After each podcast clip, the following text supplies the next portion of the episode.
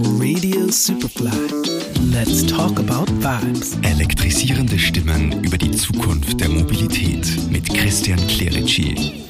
Gernot, du führst als junger Unternehmer ein Familienunternehmen in die Zukunft, allerdings nicht nach tradierten Muster, obwohl das Geschäftsmodell an sich ein tradiertes Muster ist, sondern du hast äh, dir Dinge ausgedacht, um einen Supermarkt in eine neue Zeit zu führen, die nicht ganz gewöhnlich sind. Erzähl uns einmal ein bisschen was darüber. Ja, ich habe einen Supermarkt in der Obersteiermark äh, mit so 800 Quadratmeter, Bruttofläche 1200 Quadratmeter, also so einen Durchschnittssupermarkt, äh, der schon 20 Jahre mir gehört, also von meinen Eltern übernommen. Den ganzen Markt gibt es schon seit über 70 Jahren.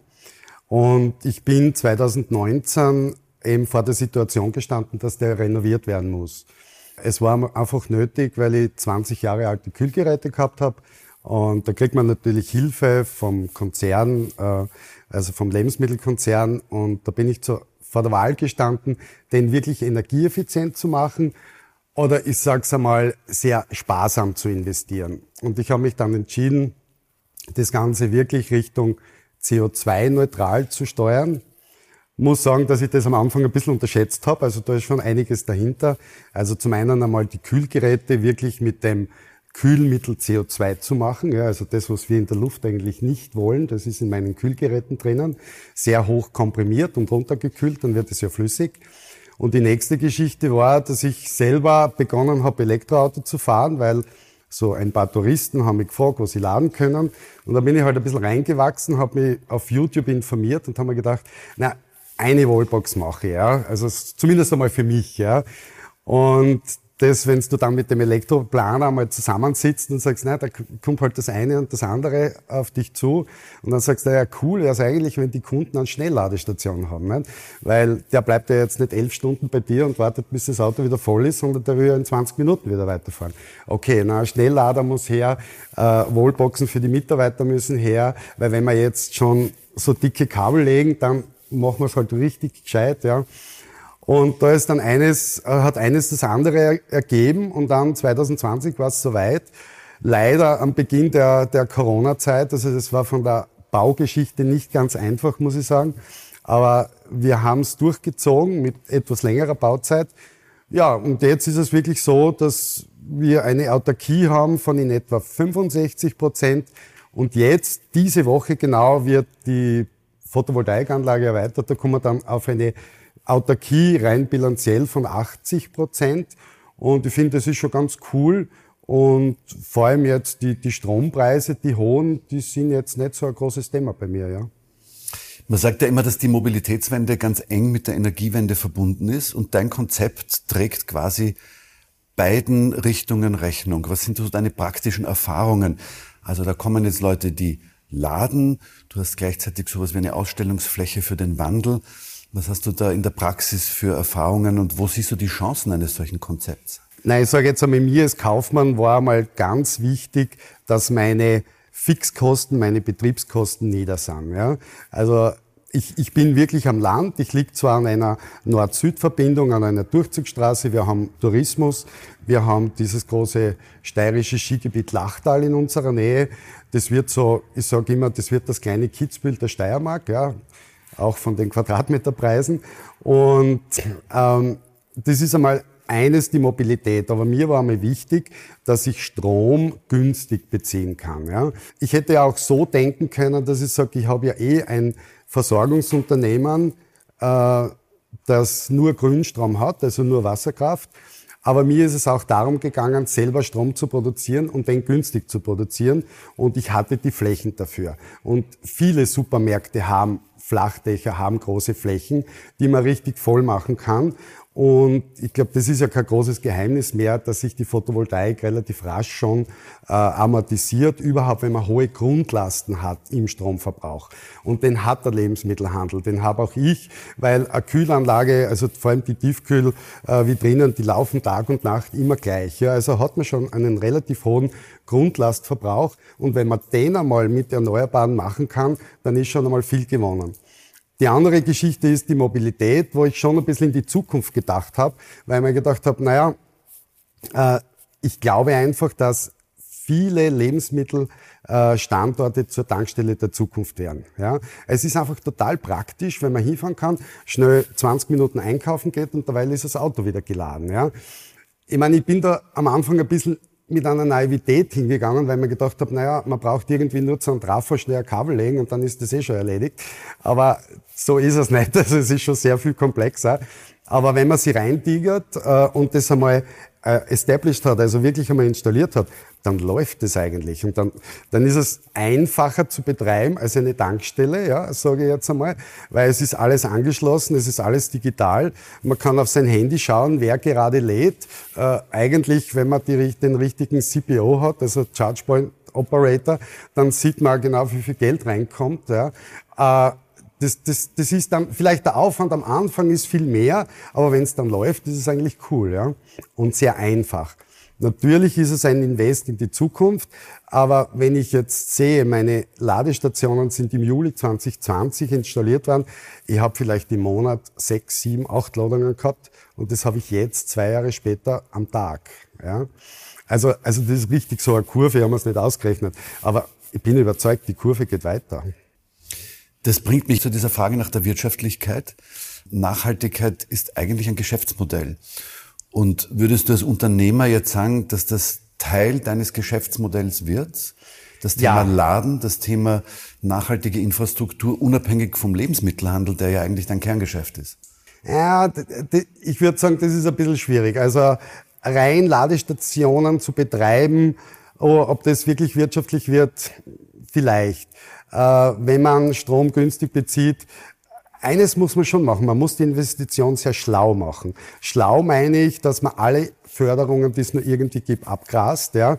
Also ich habe Förderungen AWS, KPC, Land Steiermark, Gemeinde, ich habe da alles ausgeschöpft, was nur irgendwie geht, das muss ich schon sagen. Hab schon auch Eigenkapital äh, mit, mit investiert, aber äh, schlau meine ich auch, man muss sich, glaube ich, auch mit reindenken, was ist die effizienteste, was ist die, die kostengünstigste Lösung. Und bei mir war es halt immer so ein Gesamtmodell. Ja?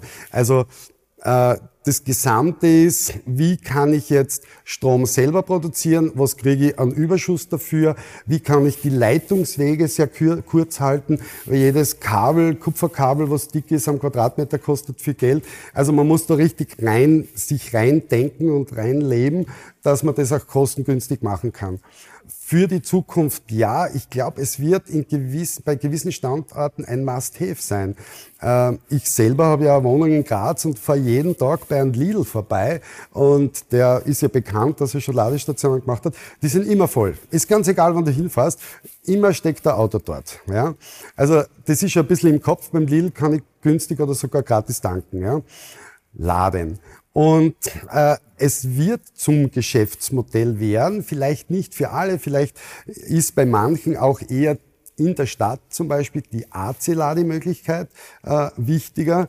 Also ich sage jetzt einmal, wenn ein Supermarkt seinen Parkplatz in der Nacht öffnet, dann kann es Sinn machen, dass dort lauter Wallboxen mit, mit Wechselstrom hängen. Ja. Du glaube ich, könnte man auch verdienen. Und es wird auch Supermärkte gehen, die so an richtig neuralgischen Punkten sind, die wahrscheinlich fünf, sechs, sieben, acht Parkplätze hergeben für DC-Schnelllader. Ja? Also es ist ein bisschen ein, ein, eine Komplexität dahinter, die man eruieren muss. Aber ja, ich glaube, dass der Lebensmittelhandel und der ja, der Lebensmittelhandel von der Ladetätigkeit ganz immens profitieren wird. Das ist ja auch sowas wie eine Ausstellungsfläche. Also der Supermarktparkplatz visualisiert wahnsinnig viel, auch bei Menschen, die vielleicht noch gar nicht darüber nachgedacht haben, dass es sowas wie Mobilitätswende gibt oder Energiewende. Weil die meisten fahren mit dem Auto auf einen Supermarktparkplatz. Also wenn dort plötzlich äh, die Ausstellungsfläche für den Wandel ist, dann bist du ja sowas wie ein Aushängeschild, das die Transformation beschleunigt. Ja, und zwar aus zwei Gründen. Das eine, so wie du es jetzt gemeint hast, mit diesem Ausstellungsmerkmal. Bei mir sind auch die Photovoltaikflächen sehr sichtbar. Mein Haus hat noch ein Satteldach, ich habe zwei Carports, ja, die bidirektionales, ähm, also bifaziale Module haben, die man auch von unten schön sieht. Ja. Also es ist präsent. Und lustigerweise war das so 2020, wie ich es installiert habe, es ist schon ein bisschen eine Response gekommen, aber nicht so sehr. Jetzt, seit den hohen Energiepreisen, sage ich jetzt einmal seit Herbst 21, könnte jede Woche eine Führung durch meinen Markt machen. Ja? Also ich habe ja auch einen Energiespeicher dabei, einen relativ großen Wechselstromspeicher. Es kommen immer wieder Leute, dem einen gefällt das Carport, dem anderen, der sieht irgendwie Sonnenkraftwerk, der will sich über den Speicher informieren. Also ich muss mich jetzt schon ein bisschen reduzieren, dass ich wieder zum Arbeiten komme, ja? weil ich könnte eigentlich jede Woche einmal eine Führung machen und debattieren, was günstiger ist oder wie was funktioniert. Äh, da muss ich ein bisschen auf mich jetzt selber aufpassen. Und das zweite Thema ist, äh, wir haben wirklich das Problem in Österreich und wahrscheinlich auch in Mitteleuropa, dass wir zu viel versiegelte Flächen haben. Und wir haben so viele Parkplätze bei den, beim Einzelhandel und beim Lebensmitteleinzelhandel, der im Prinzip überdacht gehört. Ja? Und wir alle sind es gewohnt, wenn wir normal Benzin oder Diesel tanken, dass wir ein Dach über dem Kopf haben. Und das gibt's eigentlich beim Laden kaum. Äh, nicht einmal Tesla macht ein Dach drüber. Der Tesla geht in die Fläche, er schaut, dass er ganz viele Ladestationen hat, aber er hat keine Dächer drüber. Und es gibt jetzt wirklich die Möglichkeit, dass man solche versiegelten Flächen bereits, also jetzt nutzen und die mit, mit Carports, mit Solarcarports überdachen. Ich habe jetzt gehört, dass die Stadt Wien ja auch eine Förderung rausgibt oder rausgegeben hat, jetzt kurzfristig. Und ich glaube, da ist ein riesiges Potenzial noch. Und dann sind wir wieder über den Umkehrschluss bei dem Thema, das du gemeint hast. Auf einmal ist es sichtbar. Ja? Also wenn ich unter ein Carport reinfahre. Ich meine, die meisten Leute glauben ja, dass dann der Strom direkt vom Carport direkt in mein Auto reinfährt. So ist es ja nicht und das ist auch ein bisschen zu wenig, was da runterkommt und die Leistung passt auch nicht. Aber im Grunde genommen hat er ein gutes Gefühl und um das gute Gefühl geht es immer mehr. Und wenn man dich so reden hört, könnte ich mir vorstellen, direkt neben dem Katzenfutter gibt es einen kleinen Counter bei dir im Markt, wo man sich irgendwie beraten lassen kann, wie die Zukunft der Mobilität und der Energieversorgung ausschaut. Also ich entwickle jetzt gerade, weil wir jetzt gleich zur Startup-Szene in Rheinkultur kommen, entwickle gleich so neue Geschäftsmodelle, die man so Shop-in-Shop-Konzepte. Du entscheidest dann natürlich, ob der Counter neben einem Katzenfutter ist oder äh, doch neben der, der Spiritosenabteilung. Ne? Je nachdem. Vielen Dank erstmal, Gernot. Let's talk about vibes. Mit Christian Clerici. Jede Woche neu auf Radio Superfly